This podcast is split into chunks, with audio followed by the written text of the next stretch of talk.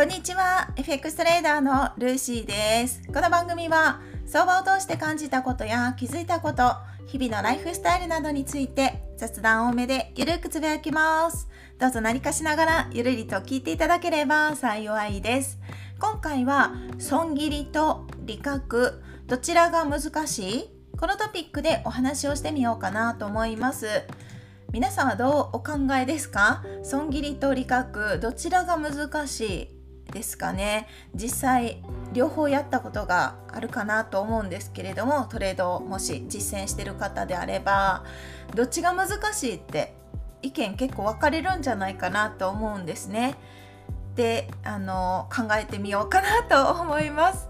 はい現状の今の私自身のね回答ではまあ、どっちも難しいといえば難しいけれどもこれって考え方によって難しさの難易度は下がるなって思ってるんですね。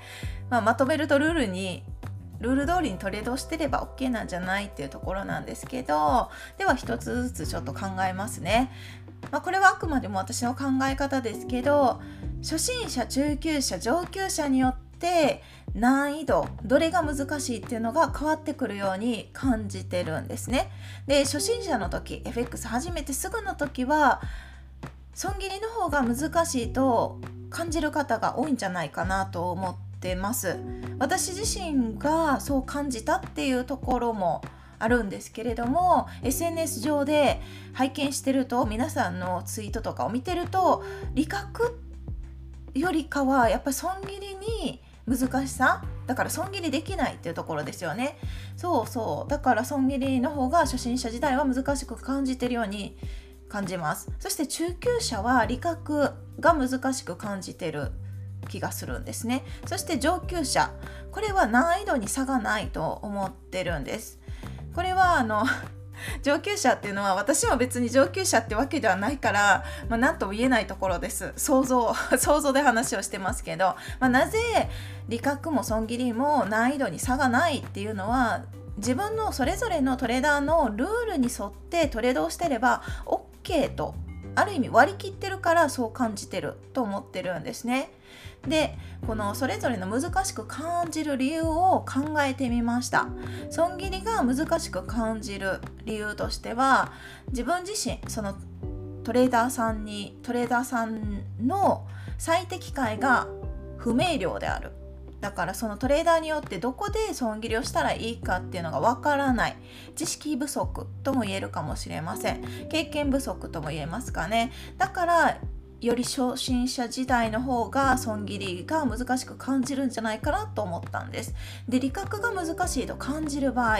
その心の中を考察すると、まあ、これは私の経験でもありますけど利益を伸ばしたいっていう欲望から理覚が難しく感じるんじゃないかなと思ってるんですね。どうですかね？どうだろう？どうだろう？とか言ってあの自分に改めて問いかけてますけどそう私自身はそう感じたんですよね。FX 初めてすぐの時に一番難しく感じたのは損切りです。損切りです。でその次に理覚が難しいと思いました。でその中身自分の心を考察するとまさに今お話しした通り損切りの場所がそもそもどこで損切りをするのがベターなのかが分からなかったから損切りをずらしたりとか損切りしないとかそういうことをやっちゃってたんですね。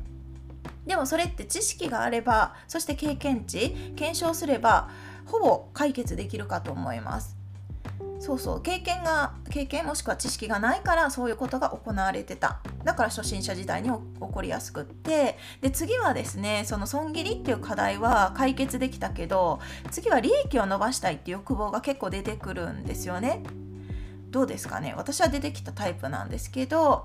なぜならば FX ってって値幅を切り取れば利益になるじゃないですか、まあ、もちろんロットを上げれば値幅を取らなくてもいいっていう話にはなるんですけれどもそれもかなり個人差があると思ってて向き不向きっていう意味で。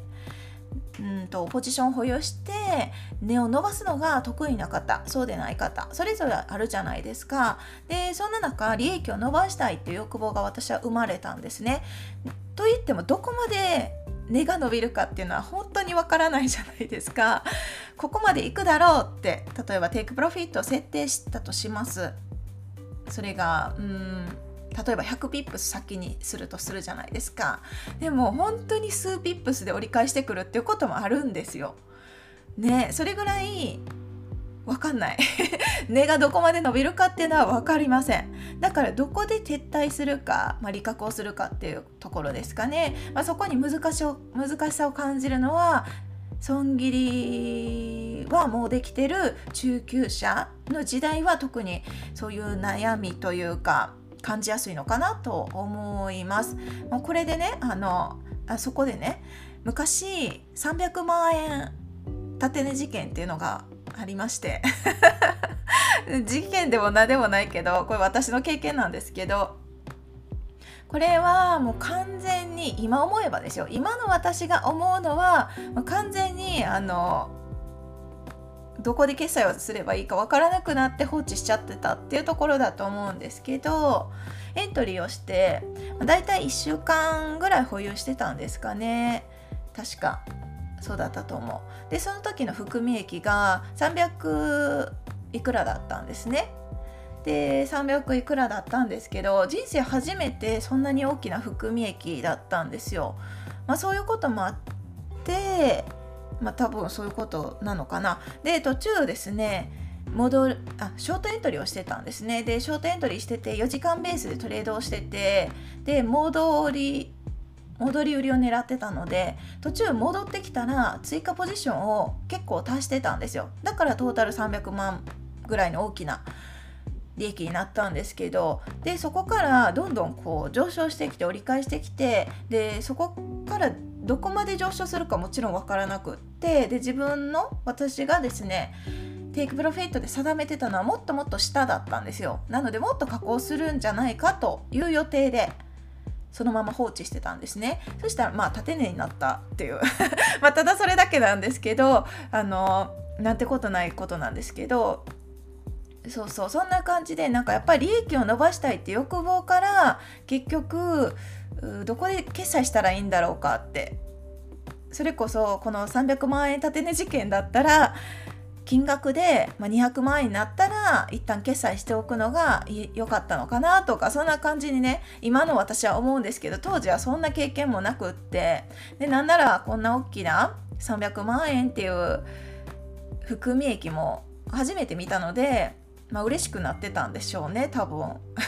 その増えていくお金をひたすらスクショしてたぐらいなので相当嬉しかったんだと思うんですけどでそれが自分の目的地テイクプロフィットまで行くだろうと思って持ってたから、まあ、だからまあ縦でも縦でも全然いいと思ってた部分も正直あるんですけど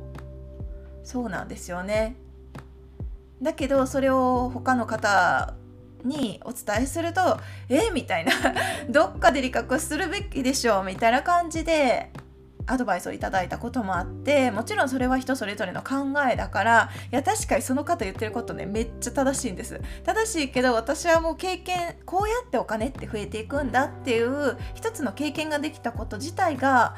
喜びだったんですよね。あこういう感じで積み増しをしていったらまあ、利益っていうのも大きくなるし、まあ、積み増しをしなかったとしても値幅が取れたら大きくなるんだっていう一つの成功体験みたいな感じ、まあ、最終的に理覚できてないから成功体験にならないかもしれないけど、まあ、自分の中ではイメージがすごくついたんですよね、まあ、だから良かったんですけどやっぱり利益を伸ばしたいっていう欲望から理覚が難しく感じるのかなと思ってます。そう。でですね。で先ほどちょっと触れましたけど FX の特徴っていうのはレバレッジが使えることですよね。最大のメリットとも言えるかもしれません、まあ、時として最大のデメリット になることもあるかもしれないです。一瞬でね講座解けるっていうことにもなりかねない仕組みではありますけれども上手上上手 上手にお付き合いすれば非常に有効活用はできるんですよね。だから値幅が短くってもロットを調整すればその短い値幅でも利益って獲得しやすくしやすくってかすることができます、まあ、問題なのが口座の残高の資金に対してロットが大きすぎることは問題だとは思いますけれども資金量に対して負担がないロットであれば全く問題ないわけですよね。だからもともとの資金が大きければ大きいほどこの FX もそうだし株式もそうです全ての投資において、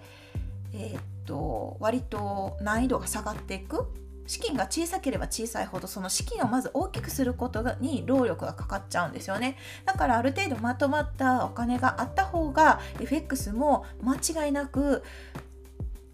簡単って言っていいか分かんないけど難易度は下がりますはい、これは間違いない事実ですね。まあそんなこんなですけれども自分の性格やライフスタイルに合わせてやはりトレード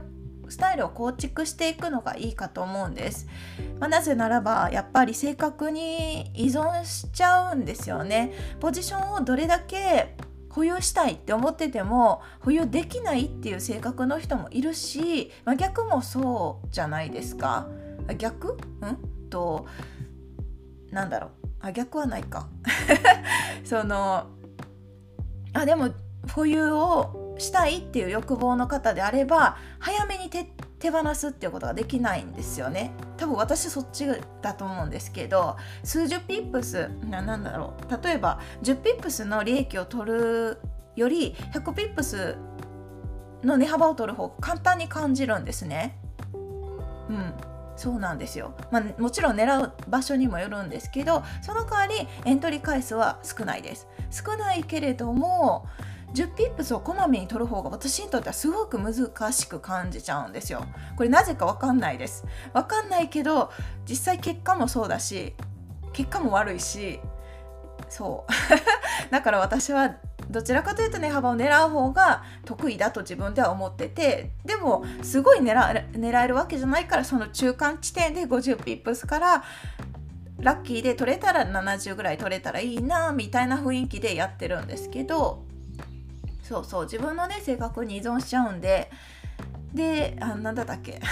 そう今回のトピックは損切りと利確どちらが難しいっていう問いかけなんですけど正直答えは人それぞれ変わってくると思ってます。変わってきますが初めに一番初めにお伝えした通り上級者になれば、まあ、上級者っていう言葉が適切かわからないけど自分の決めたルールに沿ってトレードしてれば OK って割り切れる場合ってあるじゃないですか。むしろその方がいいと私は思っててなぜならばマイトレードごとですね考えてたらもう負担が大きいと思うんです。疲れる？疲れませんか？うん、私はやりたくないなって思うんです。だからこそルールを構築してるわけです。毎回そんな頭で考えなくていいように今日はこのパターン今日はこのパターン今日はこのパターンって無理。無理でそんなこと私はやってられないのでこうなったらこうするっていうルールを決めてるんですね。そしたら頭で考えなくてもいいわけですしそのルールに沿って根がこっちに伸びたらあじゃあちょっと損切りするしかないなとかあじゃあ利確するしかないなとかそんな感じでルールを一つの基準を設けてトレードをしてます。だからまあ詰まるとこルールが大事っていうところになってくるのかな。うん。ルールに沿ってればそもそも損切りと利確どちらが難しいっていう考えもなくなると思ってます。検証結果でそのルールでトレードすればこれぐらいの値幅が毎月獲得できて勝率がこれぐらいでそして連敗がこれぐらいでっていうざっくりした目安はもうすでに出てるはずなんですよね。ってなったらそこに損切りと利確どっちが難しいっていう考えにも至らないかなって思ったりしてます。だからそういう思いが湧くっていうことはルールっていうものがあまりないパターンなのかなとか別にルールがなくてもトレードで勝つことだってできるからどちらでもいい話なんですけど、うん、思ったりしますね。まあ、個人的にはやっぱりルールを しっかり設けてそれで例えばそのルール通りにトレードしてるならその後値が伸びてももう完全に無視だしっていう風に割り切っちゃった方が自分にとってはストレスフリーで楽かなと思ったりしますまとめると自分の納得できるスタイルをぜひ見つけていきましょう。そんな感じでしょうか。ということで今回は損切りと利確どちらが難しい？このトピックでお話をさせていただきました。では今日はこの辺で終わりますね。最後までご視聴いただきましてありがとうございます。今日も皆さんにとって素敵な一日となりますように。では次回の配信でお会いしましょう。